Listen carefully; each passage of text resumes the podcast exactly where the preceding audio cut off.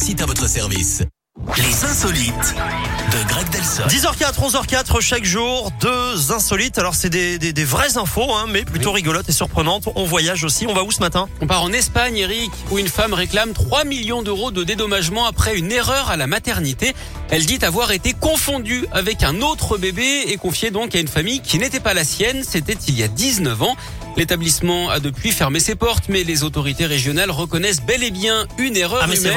Ouais, une Ah, mince. bébé vue donc. Il a fallu plus de 15 ans hein, pour s'apercevoir de la confusion à l'occasion d'un problème de pension alimentaire où des tests ADN avaient été effectués. Alors sur les 3 millions réclamés par la jeune femme, les autorités sanitaires ne veulent payer que 215 000 euros. Leur argument, c'est qu'il était impossible de savoir qui a fauté car à l'époque, les systèmes informatiques n'étaient pas aussi perfectionnés qu'aujourd'hui. Franchement, euh, c'est mioche. hein. D'ailleurs, euh, connaissez-vous Eric, le point commun entre un client de station-service et une maternité? Eh bien, je n'en ai absolument aucune idée, Grégory Delsol. Eh bien, ils font le plein de naissance. Oh, le plein d'essence, le plein de naissance, c'est beau.